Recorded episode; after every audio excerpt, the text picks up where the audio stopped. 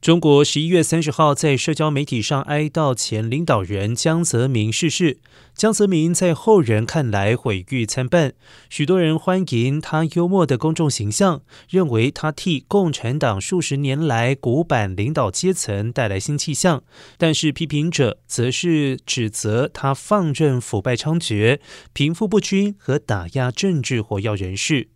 然而，大部分的社交媒体用户抱着怀旧心情，回顾江泽民一九八九年到两千零三年的当政时期。一名微博用户写道：“这是一个时代的结束，它代表我们的童年和青年时期。”而另外一名微博用户称：“江的时代虽然不是最繁荣的时代，却是个较宽容的时代。”